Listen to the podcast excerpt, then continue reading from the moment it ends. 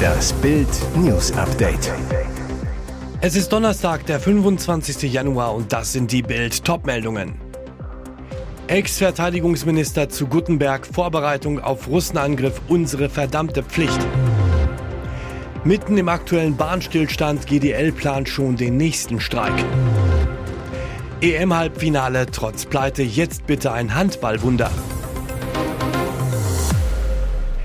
Ex-Verteidigungsminister zu Guttenberg, Vorbereitung auf Russenangriff, unsere verdammte Pflicht. Schweden und Norwegen schlagen Alarm, fürchten einen bevorstehenden Krieg mit Russland. Und Deutschland, wie groß ist die Kriegsgefahr? Und wäre die Bundesrepublik vorbereitet?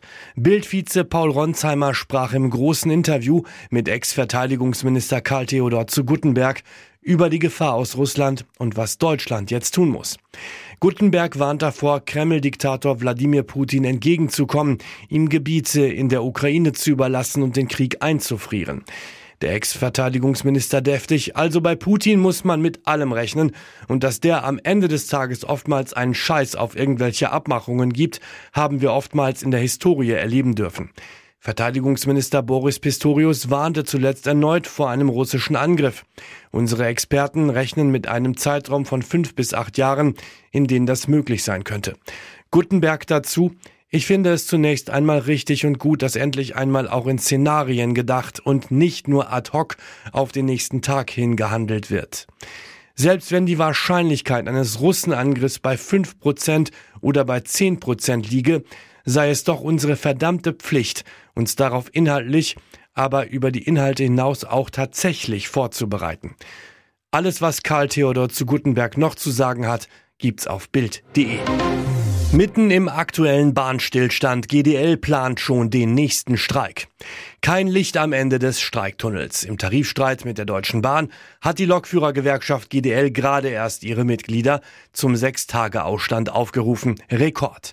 Der Bayern-Vorsitzende der Gewerkschaft Uwe Böhm setzte nun nochmal einen drauf, sagte dem Münchner Merkur, für eine vorzeitige Beendigung sehe er keine Anzeichen. Ich befürchte im Gegenteil, dass es noch einen weiteren Streik geben wird, heißt konkret, die GDL plant also schon den nächsten Streik. Denn Böhm sieht vorerst keine Chance auf Einigung. Die DB stelle sich fürchterlich an. Dabei hat die GDL mittlerweile mit 18 Unternehmen sehr gute Tarifabschlüsse erzielt für 10.000 Eisenbahner insgesamt, so Böhm, und macht klar, eine gesetzliche Regelung, die einen Streik zeitlich begrenzen würde, gibt es nicht. Unter anderem seien die Lokführer auch wegen der hohen Boni-Zahlungen an DB-Chef Richard Lutz auf der Zinne. Trotz Verspätungs- und Ausfallrekord verdiene Lutz 6000 Euro am Tag. Hingegen erhält eine Mitarbeiterin in der Bordgastronomie im Monat 2300 Euro im Einstieg. Die muss aber in Schicht arbeiten und auch öfters auswärts übernachten. Ein Ende der Streiks ist erst einmal nicht in Sicht. EM-Halbfinale trotz Pleite. Jetzt bitte ein Handballwunder.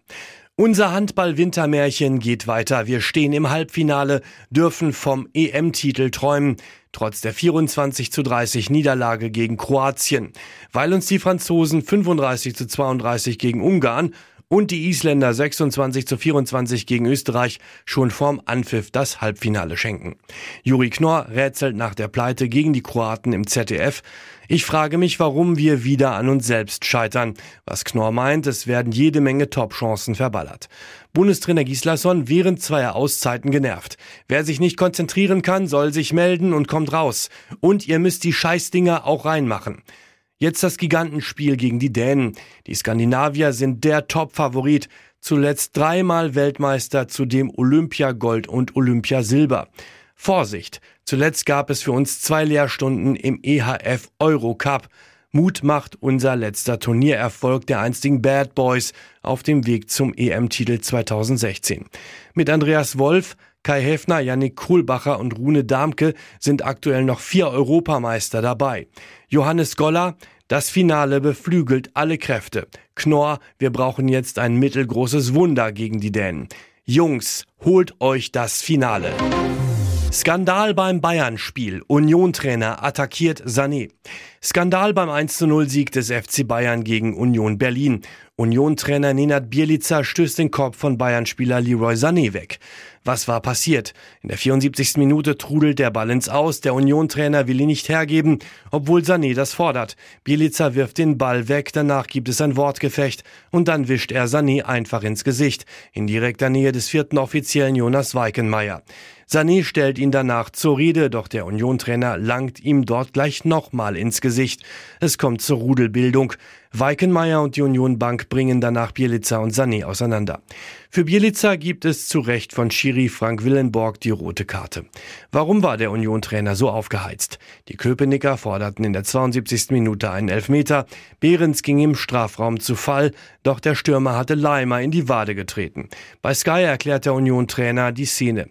Ich bin in meiner Zone, will ihm den Ball geben, er hat mich geschubst, dann habe ich natürlich reagiert. Als er die Szene sieht, sagt Bielica, ach so, das geht nicht in Ordnung, das ist nicht zu tolerieren. Die rote Karte verstehe ich. Bielica will sich aber nicht bei Sané entschuldigen. Er kommt auf mich zu, mich zu provozieren. Ich reagiere natürlich nicht so, wie ich es als Trainer müsste. Und jetzt weitere wichtige Meldungen des Tages vom Bild Newsdesk. Mordalarm unter den Deutschlandriesen. Der Deutschen Bank reicht es mit der Deutschen Bahn, vor allem mit den dauerstreikenden Lokführern von der Mini-Gewerkschaft GDL. Der bankeigene Analyseriese Deutsche Bank Research erhebt heute in einem Papier einen fetten Schnöselvorwurf gegen die Bahner Truppe von Gewerkschaftschef Klaus Wieselski. Diese seien schlicht Subventionen verwöhnt. Sie wären in der freien Wirtschaft ein Insolvenzrisiko für den Arbeitgeber und insgesamt werde die Bahn zum Standortrisiko für ganz Deutschland.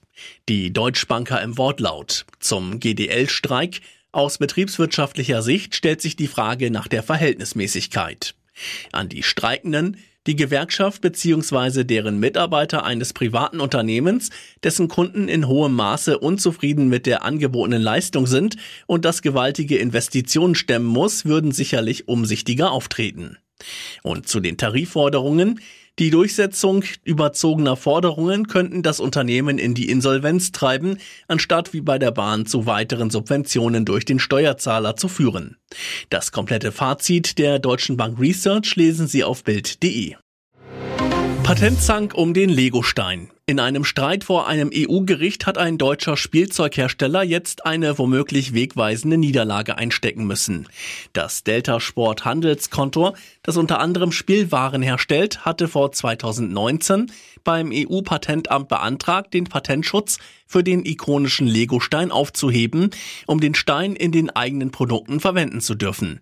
2010 hatte der dänische Spielzeugriese den Stein unter Schutz stellen lassen. Die Behörde gab dem Antrag des Konkurrenten aus Deutschland damals statt. Die Entscheidung wurde jedoch 2021 von einem EU-Gericht kassiert. Das EUIPO musste erneut entscheiden, wies den Antrag aber auf einmal zurück. Dagegen klagte Delta Sport wiederum vor einem EU-Gericht, das jetzt Lego Recht gab. Das letzte Würfelwort ist allerdings noch nicht gesprochen, denn der Lego-Gegner aus Hamburg kann gegen das Urteil vor dem Europäischen Gerichtshof in Berufung gehen. Unfassbar. In einer Disco in Pahlen im Kreis Dithmarschen ereignete sich ein rassistischer Vorfall. Besucher skandierten Ausländer raus bei dem Lied L'amour toujours auf der Tanzfläche. Jetzt ermittelt der Staatsschutz. Die ausländerfeindlichen Parolen wurden am 7. Januar in der Disco Palazzo kurz vor 1 Uhr von mehreren Gästen gegrüllt. Ein geschockter Besucher nahm ein Handyvideo auf, erstattete am 17. Januar Anzeige bei der Polizei. Eine Sprecherin, wir haben ein Strafverfahren wegen des Verdachts der Volksverhetzung eingeleitet. Der Betreiber der Pahlener Diskothek, Rudolf Diener, sagte der SHZ, wir wurden von der Situation vollkommen überrascht. Ihm war offenbar nicht bekannt gewesen, dass das Lied mit so einem Refrain versehen werde. Sonst hätten wir es gar nicht gespielt, so der 63-Jährige. Unglaublich, offenbar grölten auch am vergangenen Sonnabend bei dem Lied L'amour toujours Besucher einer Party in Schenefeld in Schleswig-Holstein die ausländerfeindlichen Parolen. Zeugen waren wieder andere Besucher, doch dazu gibt es noch keine Strafanzeige. Sensation wäre zu viel gesagt, aber eine dicke Überraschung ist es. Alexander Zverev steht im Halbfinale der Australian Open. Der Olympiasieger bezwingt den Spanier Carlos Alcaraz mit 6 zu 1, 6 zu 3, 6 zu 7 und 6 zu 4. Nach drei Stunden und fünf Minuten verwandelt er seinen ersten Matchball. Damit musste man nicht unbedingt rechnen. Wenn du so klar führst, fängst du an nachzudenken, dein Kopf arbeitet, aber ich habe zum Glück gefeitet, sagt Zverev. Ich fühle mich gut, ich habe viel Blut unter den Fußnägeln, das ist sehr schmerzhaft, die muss ich wieder tapen. Zverev hat seit ein paar Tagen Blutblasen an den Füßen, die er von seinem Physio behandeln lässt. Gemerkt hat man davon gegen Alcaraz nichts. Nun winkt der ersehnte Grand Slam-Titel. Am Freitag geht es auf dem Weg dahin gegen seinen Dauerrivalen Daniel Medvedev. Im Endspiel am Sonntag würden Superstar Novak Djokovic oder der Italiener Yannick Sinner warten.